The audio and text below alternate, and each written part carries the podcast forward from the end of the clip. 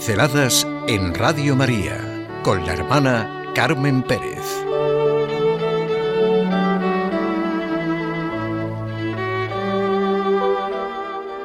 Con nuestras obras de misericordia. Las obras de misericordia son algo más que justicia. Claro que si pensamos en la justicia divina, sus medidas no son las nuestras, está la misericordia de Dios. Hay unas palabras de Jesús que expresan la grandeza de la justicia a los ojos de Dios. Bienaventurados los que tienen hambre y sed de la justicia, porque ellos quedarán saciados. Jesús nos enseña que sólo partiendo de la justicia divina se establece justicia real y plena, pues desde aquí sí que se puede hablar de obras de misericordia dentro de la mirada de la justicia divina. Dice el cardenal Casper, en su libro La Misericordia, que no menos importante que la pobreza física es la pobreza cultural. En el caso extremo, comporta el analfabetismo. En casos no tan extremos, pero igual de drásticos, la ausencia o escasez de oportunidades, de formación y por ende carente de oportunidades de futuro y exclusión de la vida social y cultural. El corazón misericordioso es sensible a la necesidad concreta que le sale al paso. Hoy pensamos en enseñar al que no sabe, dar buen consejo al que lo necesita, corregir al que yerra. Tres obras muy significativas y que requieren de una auténtica bondad y misericordia. Repito, enseñar al que no sabe, dar buen consejo al que lo necesita, corregir al que yerra. Vistas desde un punto de vista social, es fácil ver su importancia.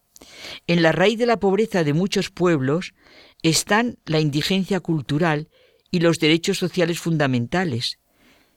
El compromiso por la educación y la formación de la persona constituye la primera acción social y espiritual de la Iglesia, nos dice el cardenal Casper en el libro que acabo de citar, la misericordia.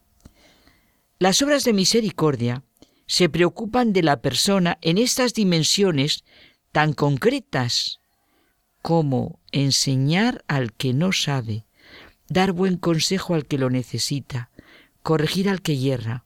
Jesús de Nazaret siente constantemente como lo hace ver el Evangelio, la preocupación por mostrar la verdad, la verdadera sabiduría. Le preocupa ver a la multitud de personas como ovejas sin pastor, sin luz, con pobreza, sin preparación.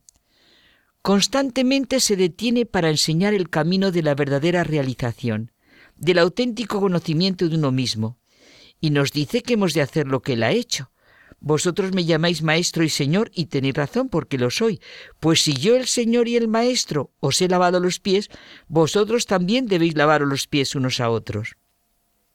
En nuestra vida diaria nos encontramos muy a menudo con la posibilidad de realizar estas tres obras de misericordia que requieren un corazón bueno, amor, humildad, que como dice Santa Teresa es andar en verdad.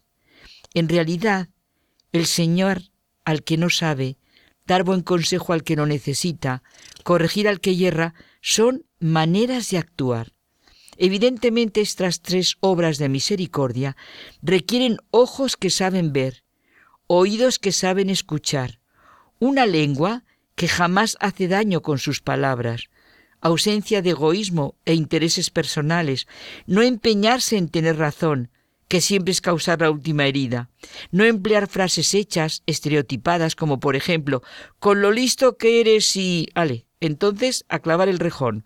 O te voy a ser sincero y ay Dios mío, los dos en guardia. Ningún padre o madre buenos se empeñan en tener razón, o les dicen a sus hijos, con lo listo que eres y... la corrección que le quieran hacer. O el famoso, te voy a ser sincero.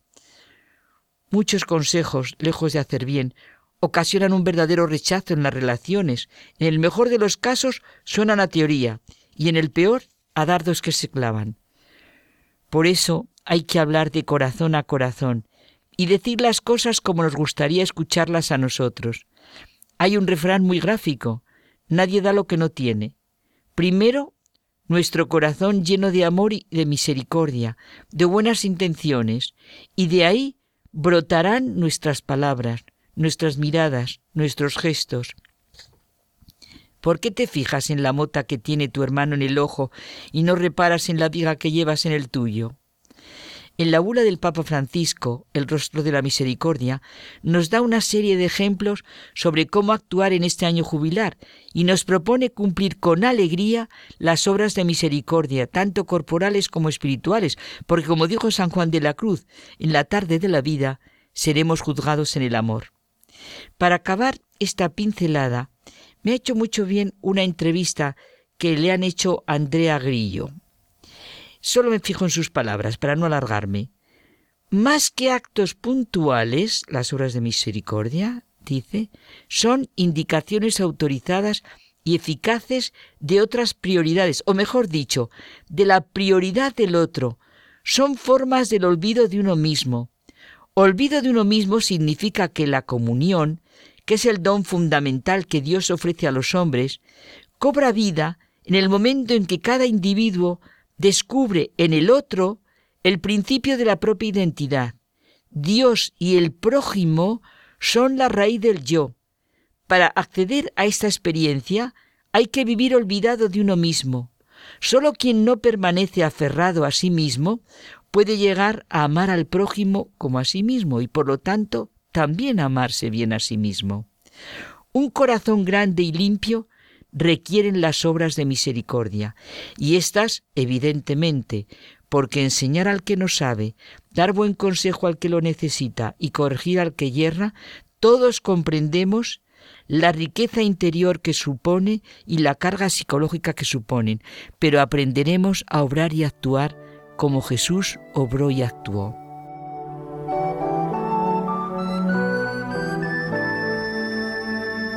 Pinceladas en Radio María con la hermana Carmen Pérez.